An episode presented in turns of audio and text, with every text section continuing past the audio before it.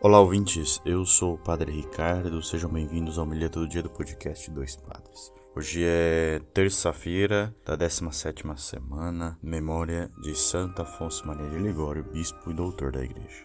E o evangelho de hoje, Mateus 13, 36 a 43. O Senhor esteja convosco, Ele está no meio de nós. Proclamação do Evangelho de Jesus Cristo, segundo Mateus. Glória ao Senhor. Naquele tempo, Jesus deixou as multidões e foi para casa. Seus discípulos aproximaram-se dele e disseram: Explica-nos a parábola do joio. Jesus respondeu: Aquele que semeia a boa semente é o filho do homem. O campo é o mundo, a boa semente são os que pertencem ao reino, o joio são os que pertencem ao maligno. O inimigo que semeou o joio é o diabo, a colheita é o fim dos tempos, ceifadores são os anjos. Como o joio é recolhido e queimado ao fogo, assim também acontecerá no fim dos tempos. Filho do homem enviará os seus anjos, e eles retirarão do seu reino todos os que fazem outros pecar e os que praticam mal. E depois os lançarão na fornalha de fogo. Ali haverá choro e ranger de dentes. Então os justos brilharão como o sol no reino de seu Pai. Quem tem ouvidos, ouça. Palavra da salvação. Glória ao Senhor.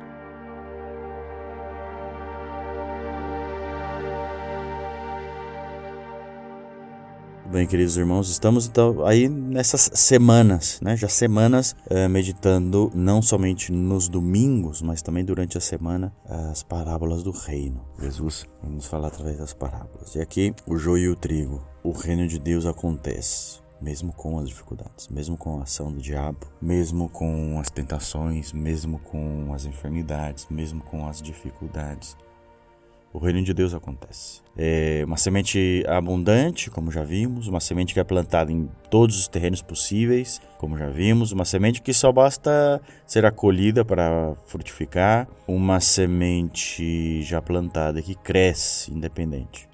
Cresce. Agora, essa ação, como vai transformar, como vai frutificar, independente das controvérsias, do que exista contrário a essa semente, como a semente má, ainda continua a palavra. Então, querido irmão, querida irmã, que no dia de hoje você possa um pouquinho mais acreditar, permanecer na fé, perseverar.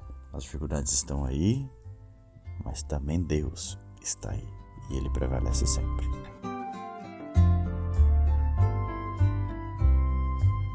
Muito bem, se você quiser ajudar a manter nosso podcast no ar, compartilhe para mais gente, para que mais pessoas possam ouvir e conhecer o Evangelho. Nossa meta é chegar até 500 ouvintes, né? Ver como a gente tem pouco, a gente não chegou na metade disso. Então, compartilhe aí para mais pessoas escutarem, conhecerem o nosso Evangelho. Compartilhe para todo mundo. Deus abençoe todos, tenham um bom dia também.